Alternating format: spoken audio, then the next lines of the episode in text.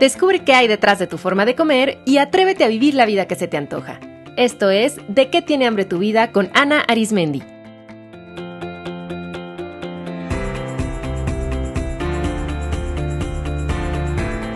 Este es el episodio 233, El rol de la familia en los trastornos de la conducta alimentaria con Gema García.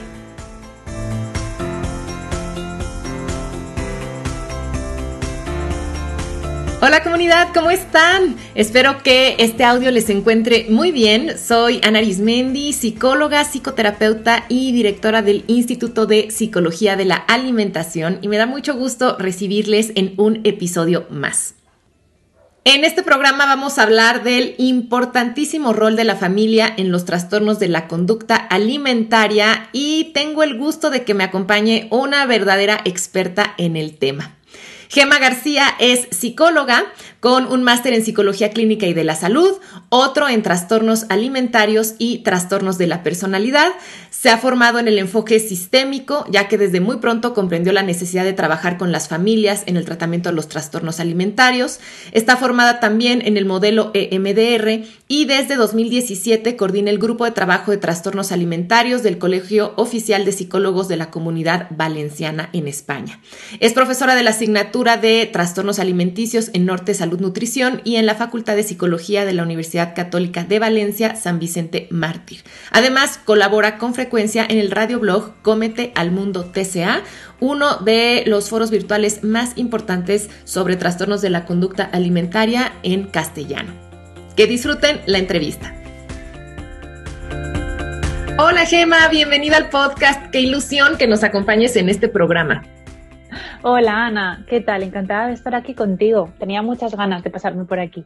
Yo también, sobre todo porque vamos a hablar de un tema que a mí me parece sumamente importante en el tratamiento de los trastornos de la conducta alimentaria, que es el rol de la familia. Porque mm, pues la familia está implicada tanto en el origen como en el mantenimiento y pues en el tratamiento de los trastornos alimenticios y por eso siempre es importante incluirlos. Primero, pues para entender el contexto de, nuestros pacientes, pero también porque ellos eh, tienen sus propios retos, como el, familiar que acompaña a la persona con un trastorno alimenticio y, e incluirlos siempre, siempre potencializa el tratamiento. Entonces, quiero pedirte que comencemos hablando sobre el rol que juega la familia en el origen de un trastorno de la conducta alimentaria. Em, mira, Ana, para, empezar voy a rescatar algo que decías hace un momentito, ¿no? Decías, es importante acoger a la familia para entender. Creo que, eh, creo que eh, si solo pudiera quedarse la gente que nos escuche con un mensaje del podcast de hoy, creo que este podría ser, ¿no? Miramos a la familia no para juzgar, no para culpabilizar, muchísimo menos para atacar, miramos a la familia para entender. Porque no podemos desactivar algo o ayudar a desactivar algo que no sabemos cómo funciona, ¿no? Entonces tenemos que poder entender qué dinámicas familiares se han producido dentro de, la familia o de las vivencias familiares que han podido influir, entre otros tantos factores, a que se, a que se desarrolle el trastorno alimentario, ¿no? La familia no tiene la culpa del trastorno alimentario, Em, y tenemos que entender que los familiares han hecho las cosas lo mejor que han podido en las circunstancias que les ha tocado vivir, con las herramientas que tenían en ese momento, muchas veces las que tenían heredadas de sus propias familias de origen, Ana. Em, y a veces eh, hacemos lo que podemos con las herramientas que tenemos y no somos conscientes de que esto es em, trigeneracional, ¿no? que viene de generaciones atrás. Entonces, miramos a la familia siempre con una actitud curiosa, buscamos entender, y como te decía, ¿no? Siempre teniendo claro que eh, hay algunos factores familiares que pueden influir, pero siempre dentro de un paquete multifactorial. Un trastorno alimentario no, se, no, no aparece por una sola causa, ni muchísimo menos, y por, por supuesto tampoco por causas relacionadas con la familia en exclusiva. Claro, em, claro, y muchas, sí, no, y muchas gracias por enfatizar esto. Creo que espero que a nuestros escuchas también es algo que les dé mucha tranquilidad. Seguramente tú lo vives en tu consulta, que llegan padres o llega el esposo o la esposa de una persona que ha sido diagnosticada con un trastorno de la conducta alimentaria y ellos vienen con mucha culpa, ¿no? O sea, ¿por qué no lo vi? ¿Qué hice mal? ¿En qué fallé?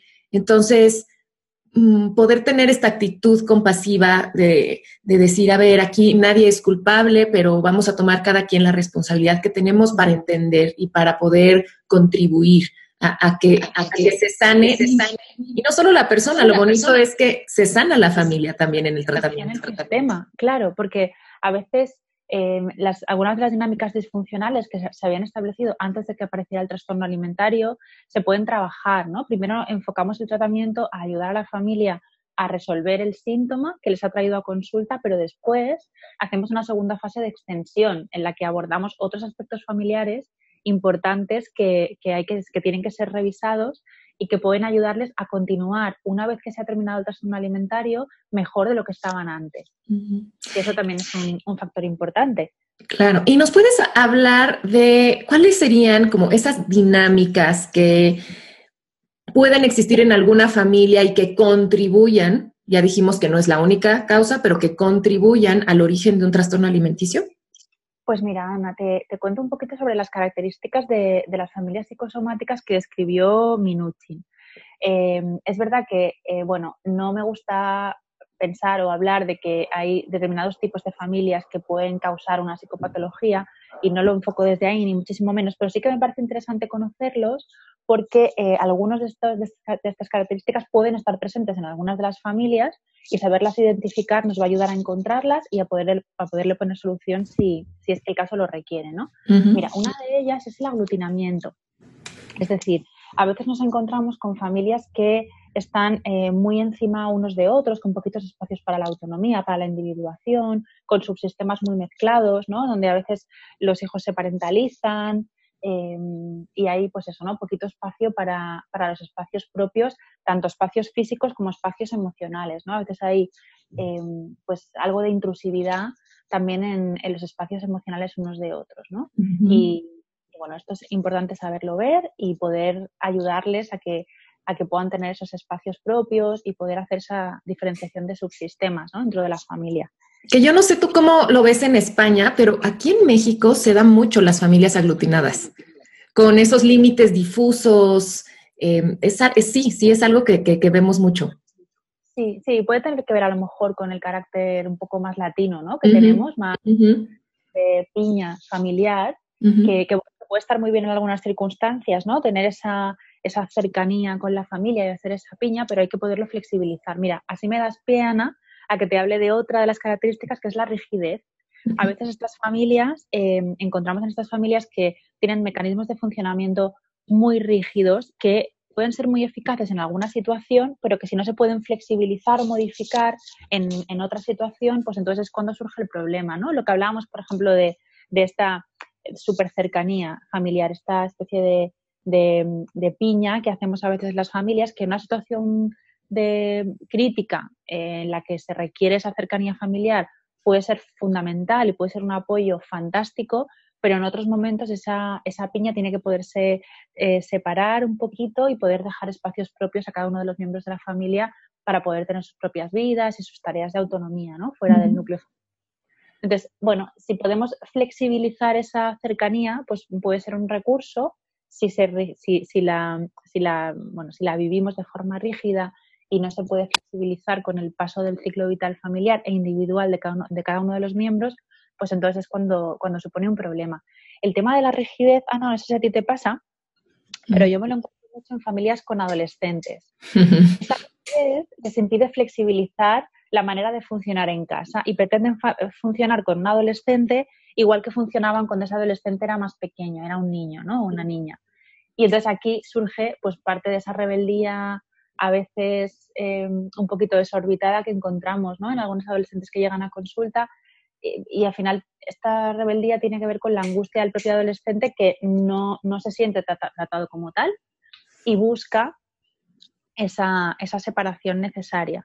Sí, definitivamente hay eh, una dificultad en las familias en la transición de tener hijos pequeños, que son niños, de pasar de la infancia a la adolescencia, como que ese ajuste se les dificulta como familia y viene ahí, claro, como tú dices, esa, esa, necesidad de, expresar la, individualidad ¿no? del adolescente.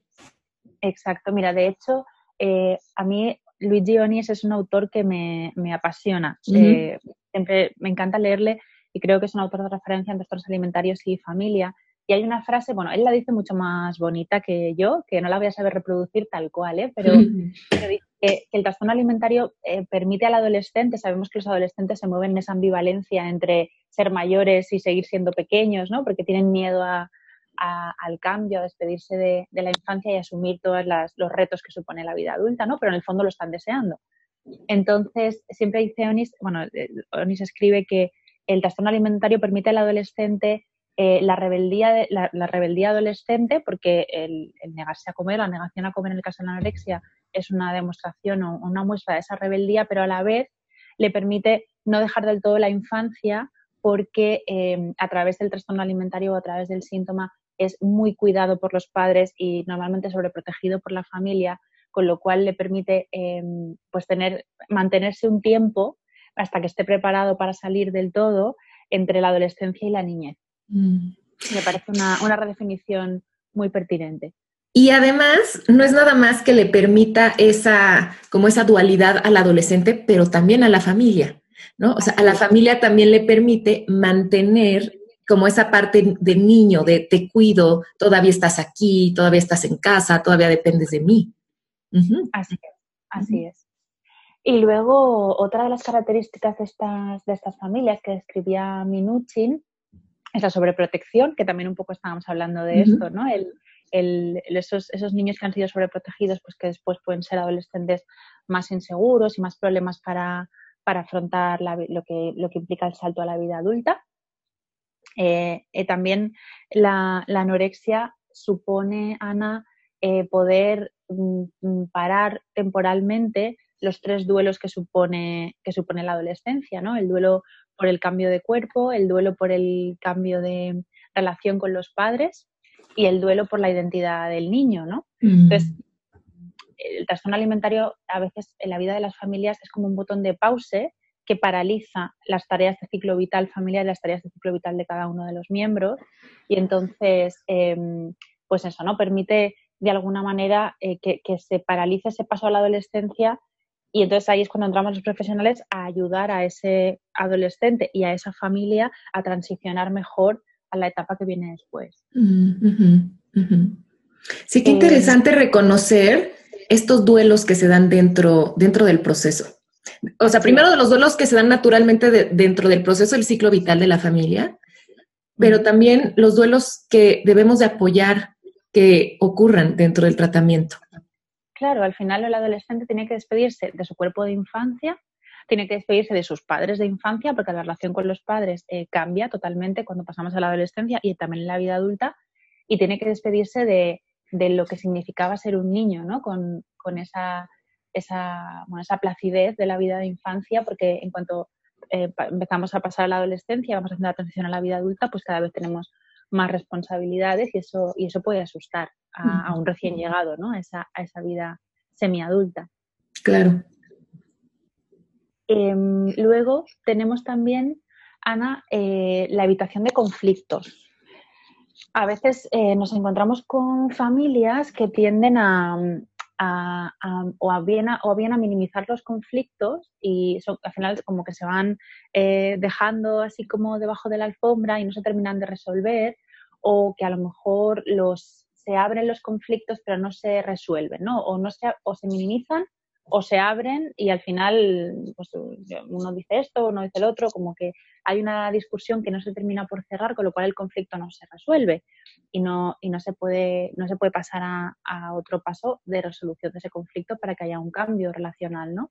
Entonces nos encontramos muchas veces, pues esto, ¿no? Familias en las que se evitan los conflictos y en las que eh, muchas veces es por precisamente por eso, ¿no? Por miedo al conflicto, por una dificultad en la gestión de emociones y por, intentar evitar esa angustia que supone el conflicto, por el miedo a, la pérdida muchas veces.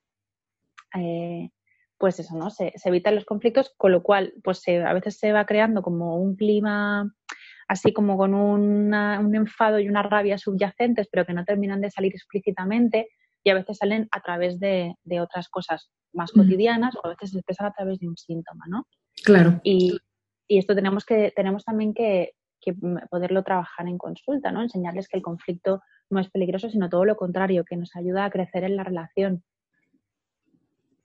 Claro, y brindar muchísimas eh, herramientas pues de afrontamiento asertivo. Así es. De comunicación, etcétera. Porque también parte mucho de esto de la evitación de conflictos, de la sobreprotección, de la rigidez, también tiene de base mucho eh, esta falta de capacidades de comunicación entre la familia, ¿cierto? Así es, así es. Tenemos que, muchas veces es verdad lo que tú dices, Ana, eh, temen el conflicto, pero porque para ellos el conflicto significa discusión y significa a lo mejor agresión. Agresión me refiero a, pues eso, ¿no? Decir una palabra que no querías decir o hacer daño al otro de, una u otra forma, ¿no? Y, significa heridas relacionales. Y para intentar prevenir esas heridas relacionales que, que son consecuencia de una mm, no resolución asertiva del conflicto, pues prefieren evitar el conflicto como forma de protegerse y de proteger al núcleo familiar también, ¿eh? Con lo cual es cierto que que tenemos que, por eso es tan importante entender, Ana, lo que decíamos al principio, entender de dónde viene esa evitación de conflictos, de dónde viene esa evitación de emociones eh, difíciles, entender cuál es la resistencia, cuál es el miedo que sostiene esa evitación para poderlo afrontar y desactivar eh, desde la causa, ¿no? Y entender, pues intentar encontrarse, a lo mejor es una familia que ha sido evitadora de emociones desde sus propias familias de origen por alguna situación no procesada suficientemente bien en generaciones anteriores o a lo mejor en alguna generación anterior no estar en contacto con las emociones ha servido para sobrevivir a una situación X, pero ahora ya no es funcional y hay que poder cambiar ese, ese patrón. O bien, como tú decías, ¿no? O se debe a una falta de habilidades de comunicación, una falta de habilidades de escucha. Bueno, hay que entender qué hay detrás y, acompañarles a, bueno, adquirir nuevas estrategias y recursos que les ayuden a, poder afrontar los conflictos de una forma mucho más sana.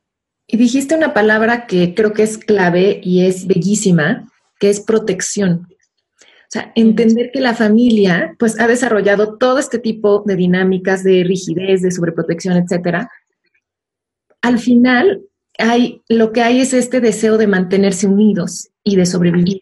Entonces, si entendemos que no es porque están mal o porque quieren hacer daño intencionalmente, sino es porque es la manera en la que han aprendido a protegerse, cambia totalmente, porque incluso yo lo he visto, seguramente tú también, cuando, cuando el miembro de la familia que tiene el trastorno en la conducta alimentaria también puede entender que lo que está haciendo su familia es tratar de protegerse, mm.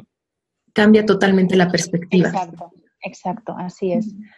Así es, cuando, cuando pueden eh, entender por qué su familia hace las cosas como las hace, incluso los propios padres, ¿no? A veces eh, ayudarles a entender que la manera que tienen de funcionar es esa y no otra, porque así es como lo hicieron con ellos, eh, y entender por qué lo hicieron así con ellos, ¿no? A mí me gusta mucho tirar del genograma y, ayudarles a conocer un poco los, los patrones transgeneracionales que han ido eh, llenando su mochila y que les hacen funcionar como funcionan en el presente, es muy, es muy validante y es muy tranquilizador y es muy sanador en sí mismo, porque desde ahí pueden mirar desde otro sitio todo lo que está pasando de una manera mucho menos juiciosa.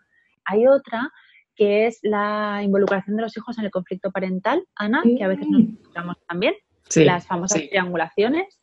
Y luego también algunas cosas así a tener en cuenta, pues a lo mejor a veces también nos encontramos el valor del sacrificio como un valor em, grabado muy a fuego en estas familias, em, muy cuidar de los demás eh, y cuidar poco de mí, eh, que eso también nos lo encontramos mucho en el patrón de cómo las pacientes relacionan consigo mismas. Y luego también, pues, mirar, cuando nos llega una familia, tenemos que mirar otras cositas como pues, el papel que tiene la belleza dentro de la familia, la relación que tienen los miembros de la familia con sus propios cuerpos, la relación con la alimentación y, todas estas cosillas, Ana.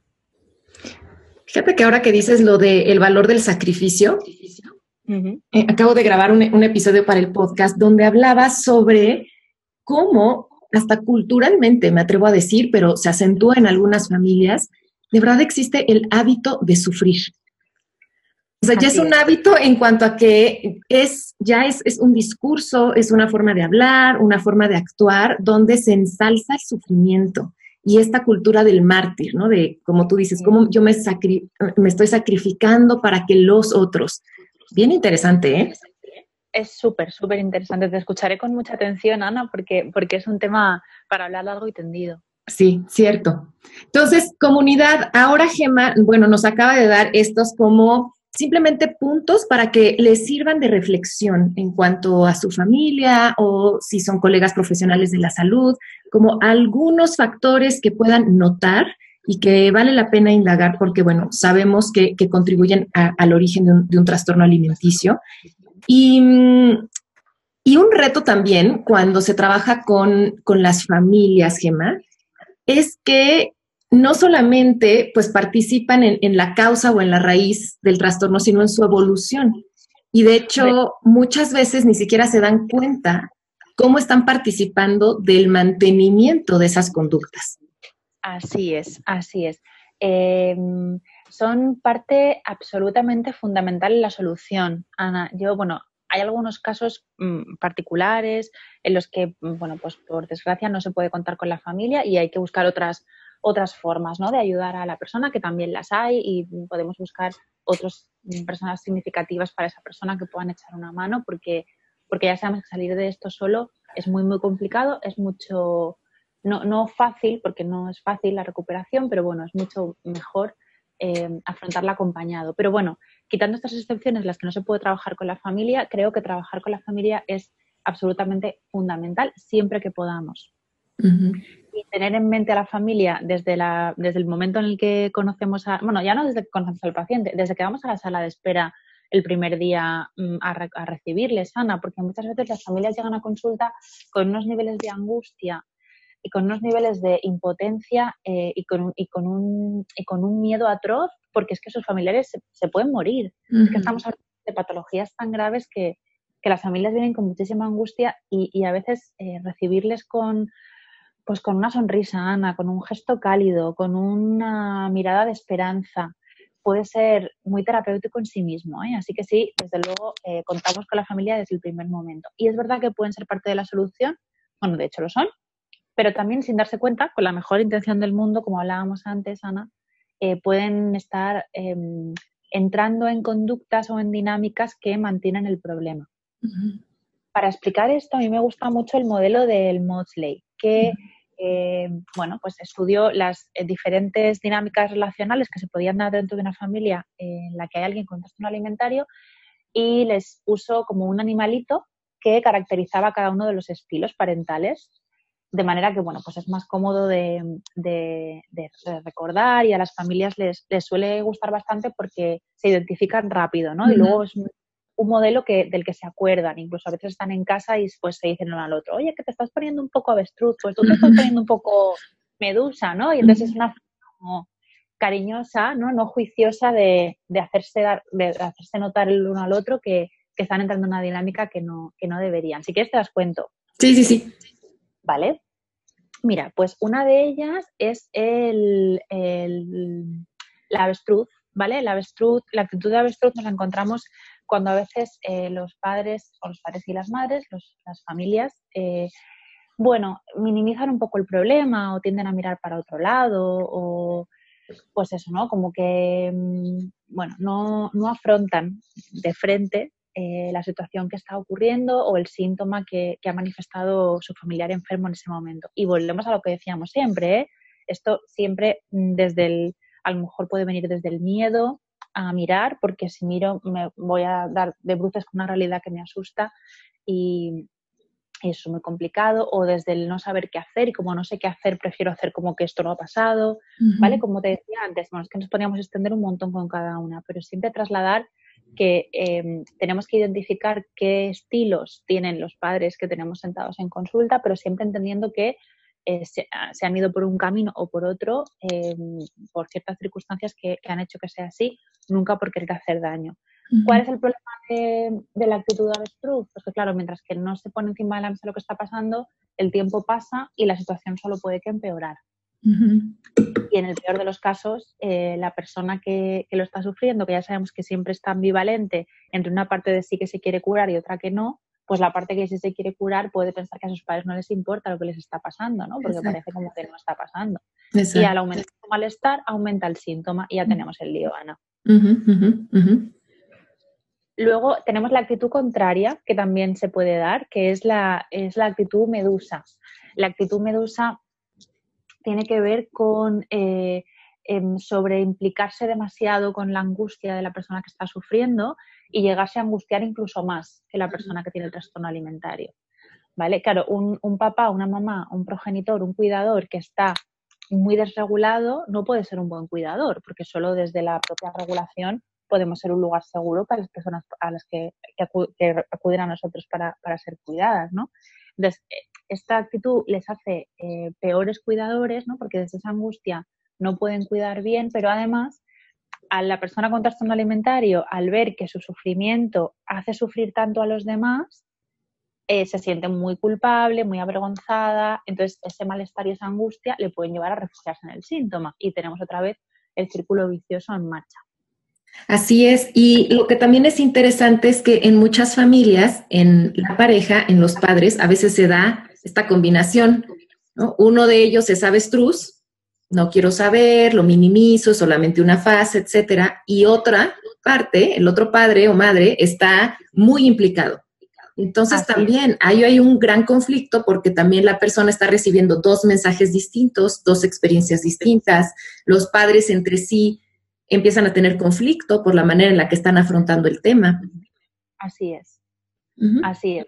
Totalmente de acuerdo, Ana. Así es. Eh, de hecho, es bastante frecuente que nos encontremos esto de, de, actitudes polarizadas ¿no? en los padres, que uno de los dos tira hacia una dirección y el otro en la contraria y claro, pues esto genera un montón de, problemas, como has dicho tú, totalmente de acuerdo. Y luego tenemos otros dos. Eh, uno de ellos es la, el canguro, ¿vale? La mamá o el papá canguro pues sobreprotegen a la persona enferma y entonces, pues bueno, eh, adecúan la vida familiar a la enfermedad, ¿no? Es, seguro que te suena esto típico de, bueno, nos han dicho en el centro que tiene que comer, eh, pues yo qué sé, X, ¿no? Pero bueno, con tal de que coma, pues le hago esto poquito a la plancha y con tal de que coma algo le pongo esto que mejor será, ¿no? Un poco como eh, jugar al juego de la enfermedad para eh, intentar evitar un momento de ansiedad o de malestar en la persona enferma. Eh, claro que al final esto se convierte en un mantenedor del problema, porque si todos juegan al juego de la enfermedad, pues claro, la enfermedad se siente muy cómoda y ahí que se instala, ¿no? En esa casa. Entonces, es verdad que esto funciona a corto plazo, puede, puede, ayudar a muy corto plazo a reducir la angustia de la persona que está pasando el alimentario, pero a medio y largo plazo es un mantenedor del problema, ¿no? Entonces, tenemos que desactivar las actitudes em, estas canguro. Y luego, pues, tenemos el otro extremo también, que es el, el rinoceronte. El rinoceronte intenta que su familiar enfermo, que su hija o su hijo enfermo coman o eviten un atracón o paren un síntoma a base de, porque lo digo yo, y golpe en la mesa, ¿no? Y bueno, utilizando la confrontación como, herramienta. Y al final sabemos que cuando, cuando se utiliza la confrontación, lo que se tiende es a que la persona se encierra todavía más en el síntoma y encima mm, se, generan situaciones de crisis y de mucha angustia, discusiones muy, muy complicadas para todos que aumentan el malestar y si aumenta el malestar, aumentan los síntomas y volvemos a entrar en otro círculo vicioso. Te agradezco muchísimo, Gema, por compartirnos esto. Creo que nuestros escuchas les va a dar mucha claridad. Y también creo que cuando podemos identificar, eso también reduce la angustia de decir, ah, ok, o sea, esto que yo estoy viendo o esto que yo estoy viendo en mi familiar tiene un nombre, no somos los únicos, pasa en muchas familias y ahora que lo puedo identificar, es ahora que lo puedo trabajar. Si yo me doy cuenta que soy rinoceronte porque tiendo a, ser autoritario, a gritar, me desespero, ok, hay otras personas como yo, sola, es la manera en la que yo aprendí y es, es la manera en la que yo estoy expresando esta angustia que siento por mi familiar, ¿de qué otra manera lo puedo hacer? Y además, Ana, yo no sé si a ti te pasa, pero bueno, es verdad esto, ¿no? Que les tranquiliza un montón, un montón eh, ver que si hay un modelo creado para esto es porque le pasa a todas las familias, con lo cual no soy yo el que lo estoy haciendo mal, es una cosa normal y lo hacemos así porque nadie nos ha enseñado a hacerlo de otra manera, ¿no? Y les valida mucho y les calma mucho. Pero también es cierto que mm, al final tenemos que explicarles que son reacciones absolutamente lógicas y trabajables en las que incluso los profesionales podemos caer a veces nosotros también podemos caer en, por un momento, ¿eh? luego nos regulamos y volvemos a ser Delfín y San Bernardo, que luego te contaré que son las actitudes.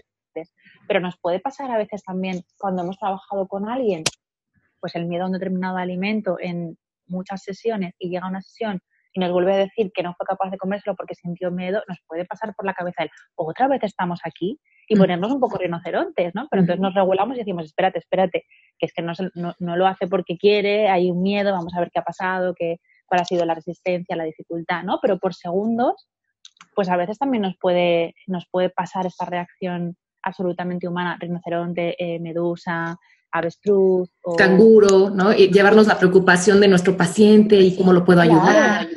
Y angustiarnos con su angustia. Entonces, explicarle a los padres que son reacciones absolutamente normales que hasta los profesionales pasamos a veces y que estamos aquí precisamente para enseñarles a regularlas. Yo siempre tengo en el despacho un delfín y un San Bernardo de peluche precisamente por eso, ¿no? Porque porque bueno, eh, yo paso muchas horas al día con pacientes con trastornos de alimentación y, y, me gusta recordarme que tengo que ser el mejor San Bernardo que pueda ser y el mejor delfín que pueda ser, porque es fácil que, nos vayamos en algún momentito a otras actitudes que, son mantenedoras y que no son de ayuda, ¿no? Gracias por eso, Gemma, porque a nosotras que somos profesionales de la salud, creo que es muy importante, obviamente, siempre autoobservarnos y ser autocompasivos y saber que estos patrones de comportamiento y estas dinámicas también están en nosotros, nosotros también tenemos una historia y decir, así como, como se lo estamos enseñando a los familiares, reconocer, como tú has dicho, hijo, como que estoy entrando a ser rinoceronte o, estoy un poco medusa y, saber que es, que es normal por estar en, contacto con el sufrimiento de otra persona y volvernos a regular. Claro.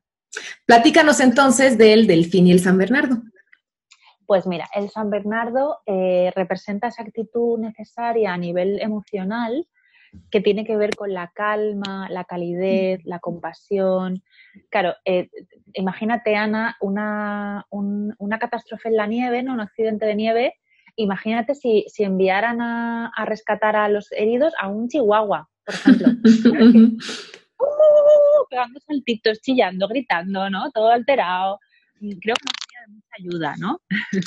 en absoluto. ¿Por qué no eligieron un chihuahua para ayudar en las catástrofes en la nieve? Pues probablemente porque es la actitud de un chihuahua pues no es la adecuada para un rescatador, ¿no?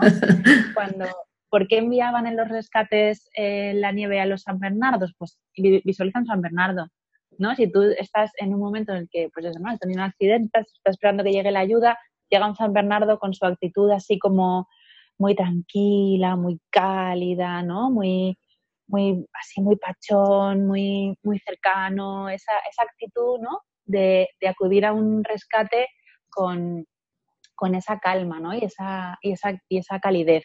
Sí, yo pienso en un, San Bernardo y me dan ganas de, abrazarlo. Verdad, de abrazarlo. Y, te, da, te da seguridad, ¿no? como que te quieres quedar ahí. Pues, pues esa es la idea, ¿no? Em, entonces, la actitud San Bernardo es precisamente esa, poder eh, estar al lado de nuestro familiar enfermo en los momentos de crisis con una, postura eh, calmada, compasiva y, cálida, que no es nada fácil, pero se puede conseguir. Es emociones. Y a nivel de directividad, de dirección, tenemos el delfín, ¿vale? Un delfín Em, que también a veces se utilizan para rescates marítimos, como veis son animales que se han utilizado en algunas ocasiones para, para rescates, pues un delfín em, no, no, te empuja, no te, no te lleva, sino que te guía, ¿no? Te va marcando la dirección correcta para que tú puedas hacer el camino y llegar a la orilla, ¿no? Como que te acompaña, en algún momento te puede, puede dejar que te apoyes en él, en otros momentos te, te acompaña por delante, por detrás, por el lado, te marca el camino, pues un poquito eso, ¿no? Em, los, familiares tienen que em, ayudar a delimitar cuáles son los límites de lo que se puede, lo que no se puede, lo que le sienta bien a la persona, lo que no le sienta bien, lo que el equipo ha marcado. Es como, em, pues eso, marcar el camino, pero ni andar el camino por su hijo o por su hija, ni empujarles en el camino, ni tirar de ellos, ¿no? En demasía, porque a veces nos encontramos esto, que los familiares parece como que quieren ellos hacer el tratamiento por sus hijos con la intención de ayudar y al final se agotan y se frustran, porque al final los que tienen que caminar son los hijos, no ellos. Y algo que me gusta del delfín es que está firmemente guiando y acompañando y con una actitud eh, con energía, alegre. Muchas cuando vemos a los delfines parece que sonríen, Así es. Entonces, que es opuesto a, una actitud de aquí estoy, pero estoy eh, tenso o estoy enojado o estoy impositivo, es te acompaño de manera firme, estos son los límites, como tú acabas de decir, pero con una actitud de como de alegría, de esa, esta parte como de un liderazgo. Claro, no estoy enfadado porque te toca marcar los límites. ¿no? me enfado, entonces estaría jugando un poco a, a delfín rinoceronte, sino que es verdad, te acompaño y vamos a hacer el camino de la forma más amena posible, juntos. Me, encanta muchísimo el, modelo Motley, gracias, gracias por, por, explicarlo tan claro, Gemma, porque como tú dices, creo que es muy, es muy compasivo, es muy amable, es muy sencillo de entender. Quiero quiero también decir aquí en, México todavía se usa mucho que las familias estén compuestas no solo por papás e hijos, sino muchas veces hay abuelos viviendo en la familia, hay alguna tía, tío, hay bonche de hermanos. Entonces, que sepan que todos participan. A veces, quien es tal vez eh, avestruz es el padre, pero puede haber una muy buena delfina en la abuela. Entonces, echar mano e incluir a todos. Así es, así es. Bueno, y entonces, bueno, mucho de lo que se hace en el tratamiento, pues es, hacer evidente estas como características de cada quien y dar las herramientas para poder convertirnos en delfines, en San Bernardo, saber cuándo, em, nos estamos saliendo de ahí. Como decíamos, creo que estoy un poquito rinoceronte, cómo me regreso a un San Bernardo. Entonces es un trabajo bien bonito y, que, que decíamos, ayuda a las familias más allá del tema del trastorno alimenticio. Es algo que les va a quedar para siempre. Así es. Y em, bueno, además de, eh, trabajar con ah, este modelo, ¿qué otras cosas eh, ayudan a la familia o cómo la familia también podría ayudar en el tratamiento? Eh, a ver, Ana, mi, modelo de terapia familiar en el que yo me formé es el, el, modelo fásico, ¿vale? Y es el que sigo para trabajar con mis familias, porque, bueno, me parece que que es muy útil y además va muy en la línea del modelo de terapia centrada en la familia eh, y también del modelo de terapia familiar basado en las emociones, em, en el que está implicado Leslie Greenberg, que es un autor que, admiro muchísimo lo que respecta a emociones. Te cuento cómo trabajo desde el modelo fásico y luego te lo, te lo enlazo con los otros dos, ¿vale? El modelo fásico lo que plantea es que en una primera fase trabajamos con la familia en, lo que respecta a la resolución del síntoma. Les ayudamos a manejar con lo que, a manejarse con lo que han traído a consulta, que en este caso es el trastorno alimentario.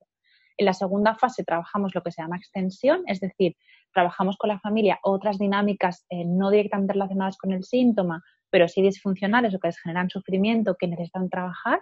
Como un poco abordaríamos todo lo que hemos hablado antes. Los espacios propios de autonomía, la comunicación, la expresión de emociones, eh, la autonomía, etcétera, etcétera. Eh, el paso a la adolescencia, todo eso que hemos hablado. Y luego hay una tercera fase que algunas familias pasan y otras no, en función de la necesidad, que es la fase de intimidad, que es cuando se termina un poco la, la parte de terapia familiar y se hace un trabajo con la, con la pareja de padres si es que es necesario, ¿no? Porque a veces también, también hace falta reforzar esa parte porque al final son los capitanes del barco. Entonces, eh, con este, este modelo lo podemos aplicar a trastornos alimentarios, exactamente, ¿no? Como decía, en la primera fase ayudamos a la familia en la parte más relacionada con la sintomatología, les damos psicoeducación, pautas para manejarse con el síntoma, les explicamos o les ayudamos, les acompañamos a que puedan ser el mejor San Bernardo y el mejor delfín.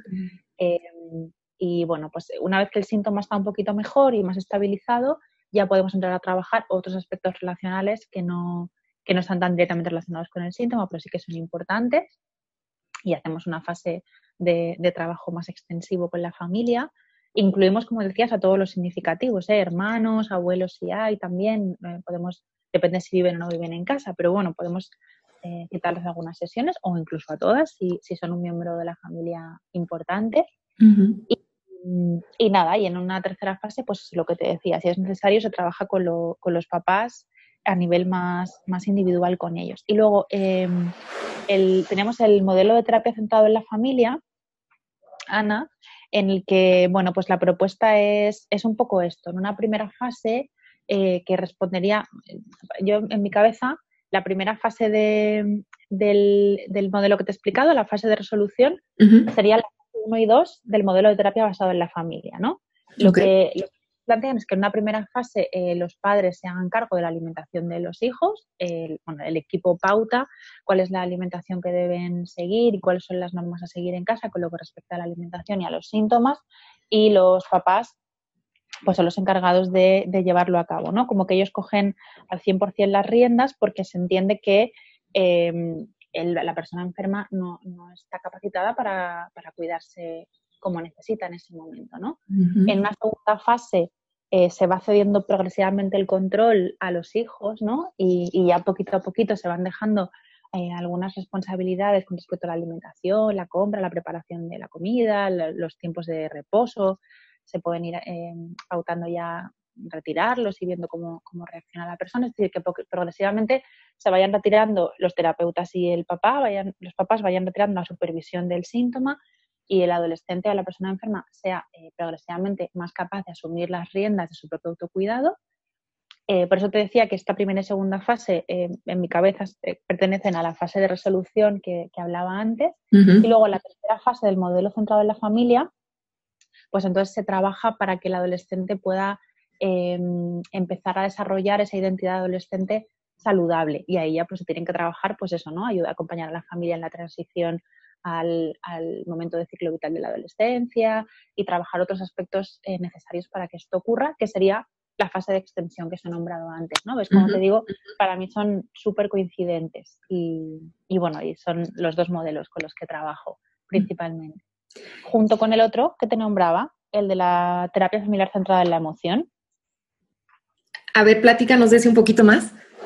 Pues mira, también em, esto es absolutamente coincidente con el modelo centrado en la familia, Ana, porque también estructura en tres fases muy similares a las que te he contado antes, pero más centradas en la regulación emocional, que como sabemos está en la base de los trastornos alimentarios. ¿no? Uno de los otros factores comunes a todos los trastornos alimentarios son las dificultades con la, con la gestión de las emociones, según el modelo transdiagnóstico, así que es fundamental abordar la regulación emocional. En la primera fase, a la vez que estamos eh, dejando la, el peso ¿no? del cuidado alimentario en los padres, pues en este caso también dejamos el peso del cuidado emocional en los padres y se hace mm, paralelamente eh, a, toda la parte de pautas alimentarias un entrenamiento con los padres para que sepan eh, entender las emociones de sus hijos, saber leer detrás de lo que muestran, eh, saber conectar con sus emociones primarias, saber qué necesitan, cómo regularles, ¿no? Es como el terapeuta entrena a los padres para que los padres puedan ser el mejor regulador posible para sus hijos, mm. porque aprendemos a regularnos en función de cómo nos regulan. Entonces, la idea es que el adolescente vaya interiorizando esos patrones de regulación para que mm, progresivamente pueda hacerlo por sí mismo lo que sus padres y sus terapeutas están haciendo por él en ese momento, ¿no? En una segunda fase que coincide con esta de autonomía alimentaria que hablábamos antes, pues viene una parte más de autonomía emocional, ¿no? Que poquito a poquito los papás se puedan ir retirando eh, y que el, adolescente sea cada vez más independiente y más autónomo a la hora de regular sus propias emociones. ¿no? Eh, y también se, trabaja mucho la empatía para crear un clima eh, suficientemente mm, acogedor para que pues ya progresivamente en final de la fase 2 o la fase 3, que también correspondería con la fase de extensión que hablaba antes, eh, el adolescente pueda permitirse expresar con su familia aquellos conflictos emocionales que no ha sentido que podía expresar en otro momento porque iban a ser rechazados o porque iban a ser desconfirmados o porque iba o porque anticipaba que iba a suponer mucho sufrimiento en sus padres y, quería protegerles, ¿no? Es como em, preparar a los padres también para que puedan escuchar todos aquellos conflictos emocionales del hijo que no había podido expresar y, y prepararles también, entrenarles para que puedan eh, recoger todo eso sin ponerse a la defensiva, sin poner excusas, simplemente, pues eso, ¿no? Aceptando, validando y en el caso de que sea necesario, pues pudiendo pedir perdón. Claro, o sin sentir una tremenda culpa, porque muchas veces lo que se revela son experiencias traumáticas profundas, quizá un abuso sexual, ¿no? Así es. que, que, el hijo había estado ocultando o alguna experiencia de otra naturaleza, mucha violencia física, etcétera. Entonces, lo que estoy escuchando es muy lindo. O a veces eh, también situaciones dolorosas que se ha vivido en la familia que el hijo no se haya permitido expresar. A lo mejor la mamá eh, me invento, ¿eh? pues ha tenido un proceso depresivo muy largo y el hijo se ha sentido, ha sentido que perdía a su madre y ha sentido que tenía que hacer de papá o de mamá de mamá y ha tenido que parentalizarse y eso le ha generado mucho sufrimiento. Y poder hablar de ese dolor, como tú decías, a esa mamá que ha estado deprimida o a ese papá que no ha podido eh, apoyar suficientemente bien a mamá de manera que el hijo ha tenido o la hija ha tenido que cubrir ese hueco, que puedan escuchar todo eso sin, sin, sin sentir unos sentimientos de culpa desbordantes, desde la validación, la aceptación y, poder iniciar un proceso de, sanación de esa herida y de un proceso de, perdón desde, desde el acogimiento emocional. Y lo que me encanta de estos eh, procesos que te agradezco que nos hayas compartido es que son muy amables en el sentido que van llevando a la familia de la mano. Así es. Y, creo que eso es algo muy lindo en el que también las familias se pueden sentir apoyadas, porque como platicamos en un inicio, es cierto, Gemma, yo también lo he visto, o sea, cuando están en la sala de espera, ves la angustia, ves el miedo, ves la vergüenza de estar ahí. Entonces, poder decir, a ver, hay este proceso y lo vamos a ir haciendo con calma y a su ritmo y lo vamos a ir viviendo un paso a la vez, em, es precioso, es precioso y creo que el, el abordaje familiar, sistémico, a mí me encanta porque al final lo que hace es fortalecer la resiliencia y es poder convertir esta situación de tanto reto como tener un familiar con un trastorno de la conducta alimentaria como una oportunidad para que crezcan todos. Así es, así es. Querida Gema, pues por favor, compártenos tus datos de contacto para que la comunidad sepa dónde encontrarte y háblanos también de tus servicios, porque yo sé que tú tanto atiendes a público en general, familias, personas que estén atravesando por un, por un reto con, la alimentación, pero también eh, ofreces apoyo para los, los colegas eh, psicólogos, psicoterapeutas. Cuéntanos. Así es, Ana. Mira, pues por un lado yo tengo consulta consulta propia y ahí pues atiendo tanto a, terapia individual como familiar. Eh, bueno, mis datos de contacto, eh, pues en Twitter, en tanto en Twitter como en Instagram me pueden encontrar como arroba gemapsico, gemapsico, y bueno, y ahí me pueden encontrar y tienen todos mis datos de contacto. Em, y luego además eh, también acabo de, empezar un proyecto que me ilusiona enormemente con una, una, compañera y amiga que se llama Paula Cabal, que se llama Un lugar seguro.